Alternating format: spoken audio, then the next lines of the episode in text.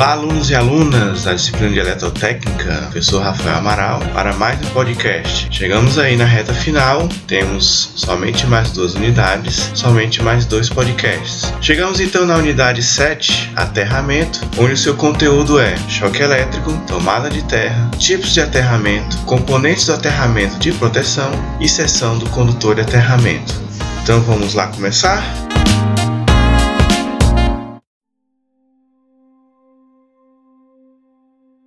Toda instalação elétrica de alta e baixa tensão deve possuir um sistema de aterramento dimensionado adequadamente para as condições de cada projeto. Um sistema de aterramento ele visa a segurança de atuação da proteção, visa a proteção das instalações contra descargas atmosféricas, visa a proteção do indivíduo contra contatos com partes metálicas da instalação energizadas acidentalmente e visa a uniformização do potencial em toda a área do projeto, prevenindo contra lesões perigosas que possam surgir durante uma falta fase terra, durante um curto-circuito fase terra. Mas afinal de contas, o que é choque elétrico? Definição formal é o efeito patofisiológico resultante da passagem de uma corrente elétrica através do corpo de uma pessoa ou animal. Os choques podem provir de dois tipos de contatos. O choque ele pode ser do tipo contato direto, que é quando pessoas ou animais tocam diretamente em partes vivas sob tensão, e pode ser indireto, quando há o contato de pessoas ou animais com uma massa que ficou sob tensão em condições de falha de isolamento, em condições de falta. Uma massa, uma carcaça metálica que não era para estar conduzindo corrente, mas está energizada e a pessoa animal teve contato sem querer com essa massa. E por que, professor, que existe o choque elétrico? Bem, porque simplesmente o corpo humano, assim como também o corpo dos animais, se comporta como um condutor elétrico que possui inclusive uma resistência. Vocês podem inclusive fazer esse teste no laboratório, vocês pegarem um multímetro e colocarem na função de ohmímetro e medirem a resistência de vocês, vocês vão ver que ele vai medir e vai dar um resultado. Então, um valor tipicamente de resistência de corpo humano é de 1K de 1000 ohms, mas temos aí a figura no slide 5 que mostra a distribuição da resistência elétrica dentro do nosso corpo, onde o destaque é: se eu tenho a pele úmida, essa resistência é praticamente zero. Por isso que é muito perigoso, se estando com a pele úmida, levar um choque elétrico. Temos no slide 6 a tabela que mostra, dependendo da intensidade da corrente alternada, quais são as perturbações possíveis durante o contato que a pessoa pode sofrer com um choque choque elétrico, qual é o estado possível da vítima depois deste contato, o tipo de salvamento e o resultado final mais provável. Nós podemos perceber que um valor muito pequeno de corrente elétrica já pode causar um estrago muito grande. Vocês no laboratório mediram correntes aí entre 200 mA e 1 A. Para vocês terem noção, então, acima de 200 mA, a pessoa ela já pode morrer. Vai depender do tempo que ela ficou submetida a esse choque elétrico. Mais detalhes vocês podem ver no quadro no slide 6 da aula. Também por questão de curiosidade, é apresentado aí no slide 7 o cálculo da corrente para uma tensão de 110 volts. Se a pessoa está com a pele seca, ela pode sofrer um choque de 44 miliamperes, que já causaria um estrago né, de sensação insuportável, com contrações violentas, entre outras coisas. E se é com a pele úmida, de aproximadamente aí 220 miliamperes, que é pior. E todas essas contas foram feitas para 110 volts. Se a gente passar para 220 volts, que é o nosso caso da nossa rede, vamos ter simplesmente o dobro dos valores de corrente. Por isso que eu afirmei lá na primeira aula, na unidade 1, que a eletricidade ela é perigosa porque a gente não enxerga, não tem cheiro, não tem cor e a gente pode sofrer aí todas essas ações danosas por conta de um choque elétrico, por conta de uma corrente elétrica que passa pelo nosso corpo. Os efeitos do choque elétrico eles variam conforme as circunstâncias do choque. Então temos aí oito condições que vão depender de qual que vai ser o resultado final desse choque elétrico. Vai depender então da natureza da corrente, se é corrente contínua, se é corrente alternada, o nível de frequência, o tipo de contato, se é contato direto, contato indireto, o isolamento do corpo, a intensidade da corrente, a resistência do corpo, o percurso da corrente no corpo e a duração do choque. No slide 9 temos os riscos mais casuais de choque elétrico sofrido pelas pessoas, onde nós temos aí os principais, a superfície superfícies energizadas, né, carcaça de motores, de aparelhos, etc. Fios e cabos com isolamento deficiente, fios e cabos energizados caídos no chão, redes aéreas energizadas, onde aí sempre se alerta questão de empinar papagaio, empinar raia, e redes aéreas desenergizadas, o perigo é que ela pode ser energizada acidentalmente enquanto a pessoa ainda está manuseando. Temos duas definições agora para apresentar de choque elétrico: é a tensão de contato ou de toque, que é aquela que o corpo humano está sujeito quando em contato com partes metálicas acidentalmente energizadas. É o tipo mais comum de choque elétrico. Uma massa está energizada e a pessoa toca nessa massa, essa massa não tem aterramento e aí a pessoa vai sofrer o choque elétrico. A outra definição é a tensão de passo, que é quando o indivíduo se encontra no interior de uma malha de terra e através desta está fluindo, naquele instante, uma determinada corrente de defeito. E aí então ele vai ficar submetido a uma tensão entre os dois pés. Inclusive é uma situação muito comum em subestações que fica fluindo corrente pela terra e se a pessoa abrir demais o compasso, abrir demais aí o seu passo, entre o pé e o outro, pode surgir uma corrente de defeito, pode surgir uma tensão de passo e a pessoa pode sofrer um choque elétrico. Como foi falado anteriormente, a situação final da pessoa vai depender também do caminho da corrente elétrica que passa pelo nosso corpo. E aí temos no slide 12 alguns exemplos de caminhos possíveis de circulação de corrente no nosso corpo, onde o mais perigoso é quando há o menor caminho para a corrente elétrica passar pelo nosso coração. Tipos de tomada com terra. No slide 13 nós temos aí vários vários padrões, nós já vimos isso, né, os padrões de plugs e tomadas mundo afora. Trazemos aí os principais, o tipo americano, mais à esquerda, o nosso brasileiro, depois o europeu e, por fim, o lado da Grã-Bretanha, onde sempre, como mostra na figura acima, o pontinho do meio, plugzinho do meio, é o condutor de aterramento. Um destaque interessante para o plug europeu é que o condutor terra fica na tomada. O plug ele só tem o espaço de ser conectado vocês podem estar observando isso daí. E aí o contato do terra fica é na tomada, ao invés de ser um pino, como normalmente é nos outros padrões, o pino fica na tomada e se encaixa com o plug de tomada. No slide 14 temos então aí o mapa com os padrões utilizados nas regiões. A gente também já viu isso, somente para estar reforçando e voltamos então a discutir a questão do aterramento elétrico. Quando a gente fala de terra, quando a gente fala de aterramento, realmente se refere à terra propriamente dita, ou a uma grande massa que se utiliza em seu lugar. Quando falamos que alguma coisa está aterrada, a gente quer dizer então que pelo menos um de seus elementos está propositalmente ligado à Terra. Nem todos os sistemas precisam estar ligados à Terra, mas nos sistemas elétricos, quando referenciamos uma tensão, elas estão referidas à Terra. Ou seja, quando a gente fala 220 volts fase neutra, é 220 volts entre fase e o Terra, relacionado à Terra. O 0 e 1 um do código binário de computadores é o 0 e o 1 um relacionado à Terra. Então, como é a Terra que nos circunda, ela foi uma boa escolha para servir de ponto de referência. Aterrar um sistema, ou seja, ligar intencionalmente um condutor fase ou o que é mais comum, o neutro, a Terra, ele tem como objetivo controlar a tensão em relação à Terra dentro de limites previsíveis. Esse aterramento também fornece um caminho seguro para a circulação de corrente, que irá permitir a detecção de uma ligação indesejada entre condutores vivos e a Terra, provocando a atuação de dispositivos que removerão essa tensão. Dessa forma, temos dois objetivos de um sistema de aterramento, que é proteger as pessoas e o patrimônio contra um curto-circuito na instalação e o segundo é que é oferecer um caminho seguro controlado de baixa impedância em direção à Terra para correntes induzidas por descargas atmosféricas. Temos então exemplos do que o aterramento pode proporcionar de segurança no slide 17. A segurança pessoal, se uma carcaça ela está aterrada e por acaso existe uma corrente que está circulando essa carcaça e a pessoa ela toca nessa carcaça, ela não vai sofrer com choque elétrico porque a impedância do aterramento é menor que a impedância do corpo humano e sempre a corrente elétrica ela vai procurar circular onde há uma menor resistência. Dessa forma, a corrente vai circular pelo terra e não pelo corpo humano, o que não acontece na figura mais à direita, quando não tem o aterramento e a pessoa está em contato com terra, e então a corrente corrente circula pela pessoa para ir para a Terra. Questão do desligamento automático também de dispositivos, quando há uma falha, quando há um curto-circuito, então os dispositivos são capazes de desligar para evitar que esse curto-circuito ou esta falha cause mais danos ainda. Há o controle de tensões, o aterramento ele permite o controle das tensões envolvidas no solo. Quando um curto-circuito fase terra retorna pela Terra para a fonte próxima ou quando ocorre uma descarga atmosférica. Para cargas estáticas, o aterramento deve escoar cargas estáticas acumuladas em estruturas, suportes e carcaças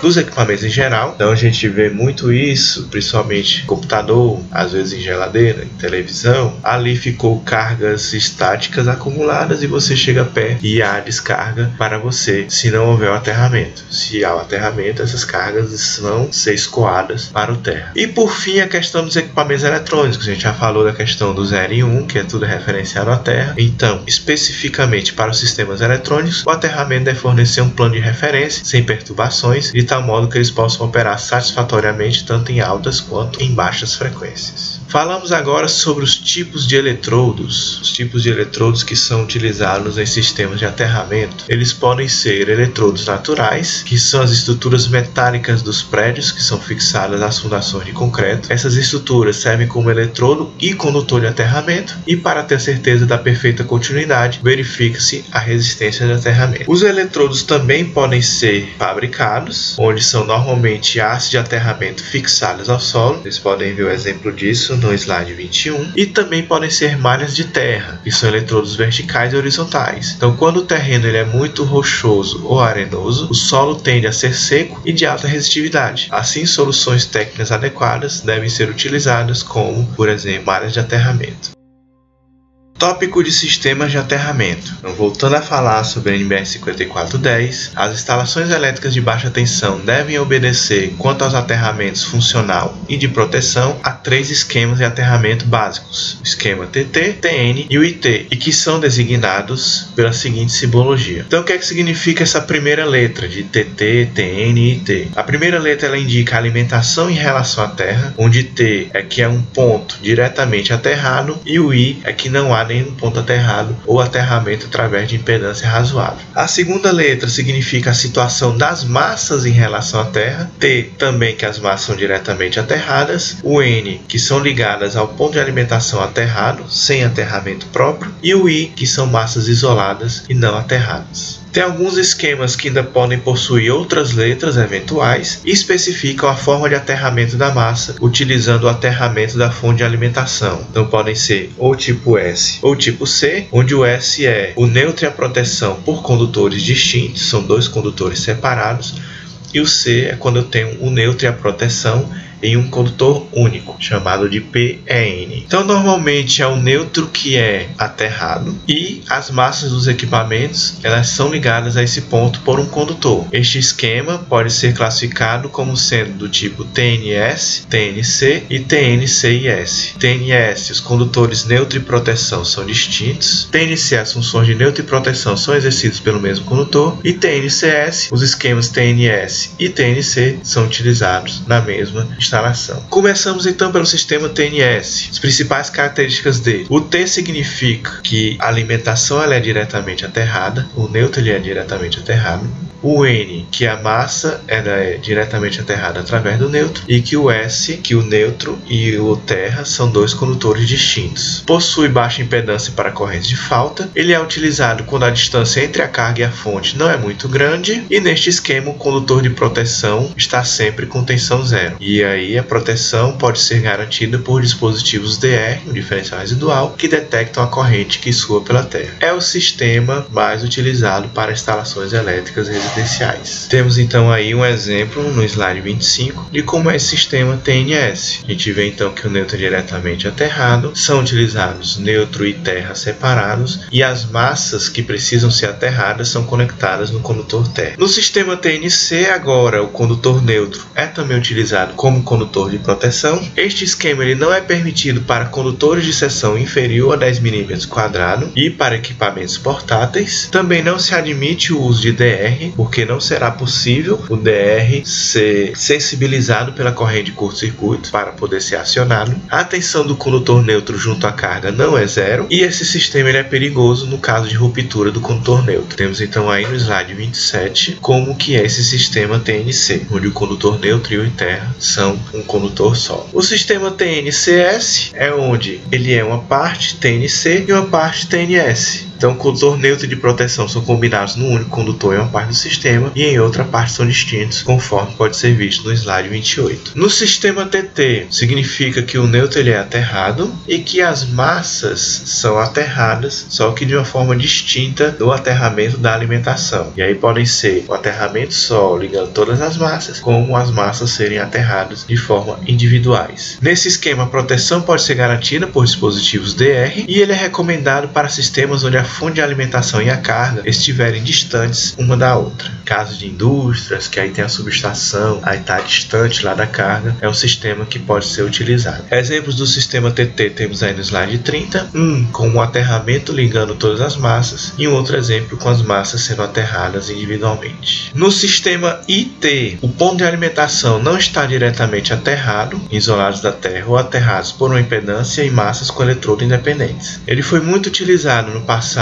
principalmente nos Estados Unidos, e abandonado por problemas de tensões transitórias que ocorriam em grandes instalações. Ele exige uma manutenção especializada, ele só pode ser usado onde é indispensável a continuidade do serviço, exemplo aí de hospitais, indústrias, etc. E o DR é o dispositivo mais indicado para a proteção contra contatos indiretos. Então, no slide 32, vocês podem ver os vários exemplos de como se configura um sistema IT, que pode não ser diretamente ligado no terra, um neutro, como ele pode ser ligado através de uma impedância. No slide 33 temos aí os componentes de aterramento que vocês poderão utilizar: as hastes de terra, os condutores, os conectores, etc. Por fim, para terminarmos esta unidade, que é bem curtinha, ao exemplo também da nossa última unidade que veremos daqui a pouquinho, temos os critérios para o dimensionamento da seção mínima do condutor de proteção do condutor terra. Já vimos então que todas as partes metálicas não condutoras de uma instalação devem ser obrigatoriamente aterradas com fins de proteção ou funcional, e o sistema de aterramento ele é o elemento responsável pelo escoamento à terra de todas as correntes resultantes de defeito na instalação, de forma a prover total segurança às pessoas que operam e delas se utilizam. A seção do condutor de proteção ela poderá ser determinada através da equação apresentada no slide 34, desde que o tempo de atuação do elemento de proteção seja inferior a 5 segundos. Então ela é em função da corrente de curto-circuito, do tempo de eliminação do defeito e por um K, onde esse K depende da natureza do metal do condutor de proteção, das isolações e outras coberturas e da temperatura inicial e final. Então a gente pode ver valor de K para o condutor de cobre, dependendo aí do tipo de isolação, no slide 35 e no slide 36. A seção mínima do condutor de proteção pode então ser dada em função da seção dos condutores fase do circuito, onde nós já aprendemos como especificar a seção do condutor fase, que a gente viu lá na unidade passada, unidade 6, e é apresentado em tabela da 5410, conforme a gente pode ver aí no slide 37. Se a seção do condutor fase é menor que 16 mm o terra deve ser igual ao condutor fase, se é entre 16 e 35 deve ser igual a 16, e se é maior que 35, deve ser de aproximadamente metade do valor do condutor fase. Duas observações é que a temperatura aí considerada é de 30 graus e que os condutores de proteção nunca devem ser seccionados. A gente pode até seccionar o neutro para passar por um DR, por exemplo, mas condutor de proteção jamais deverá ser seccionado. Exemplo de aplicação desse critério de dimensionamento da seção mínima do condutor de proteção, então temos aí determinar o condutor de proteção de um circuito de distribuição que liga o QGF ao CCM, sabendo-se que os condutores de fase são de 70 mm isolados em PVC 70 graus. Então, se a gente vai na tabela, o condutor é de 70 mm então ele é maior que 35, deve ser então a metade. Metade de 70 dá exatamente 35 mm. Continuando esse exemplo, se considerarmos que a corrente com circuito franco monopolar no CCM seja de 9.500 amperes, o tempo tempo de atuação da proteção seja de 80 milissegundos e que o condutor de proteção esteja no mesmo eletroduto dos condutores de fase, a gente pode calcular então, utilizando a equação, onde o K para o condutor de cobre nessa situação é de 143, o tempo 80 milissegundos, e então aplicamos esses dados na equação e calculamos que a seção mínima seria de 18,8 milímetros quadrados. Como a gente determinou através da tabela que ela deveria ser de 35 milímetros quadrados, então a gente pode até adotar ainda um valor intermediário entre 18 e 35, o valor comercial, que seria uma seção de 25 milímetros quadrados, que eu não teria nenhum problema com relação ao condutor de aterramento.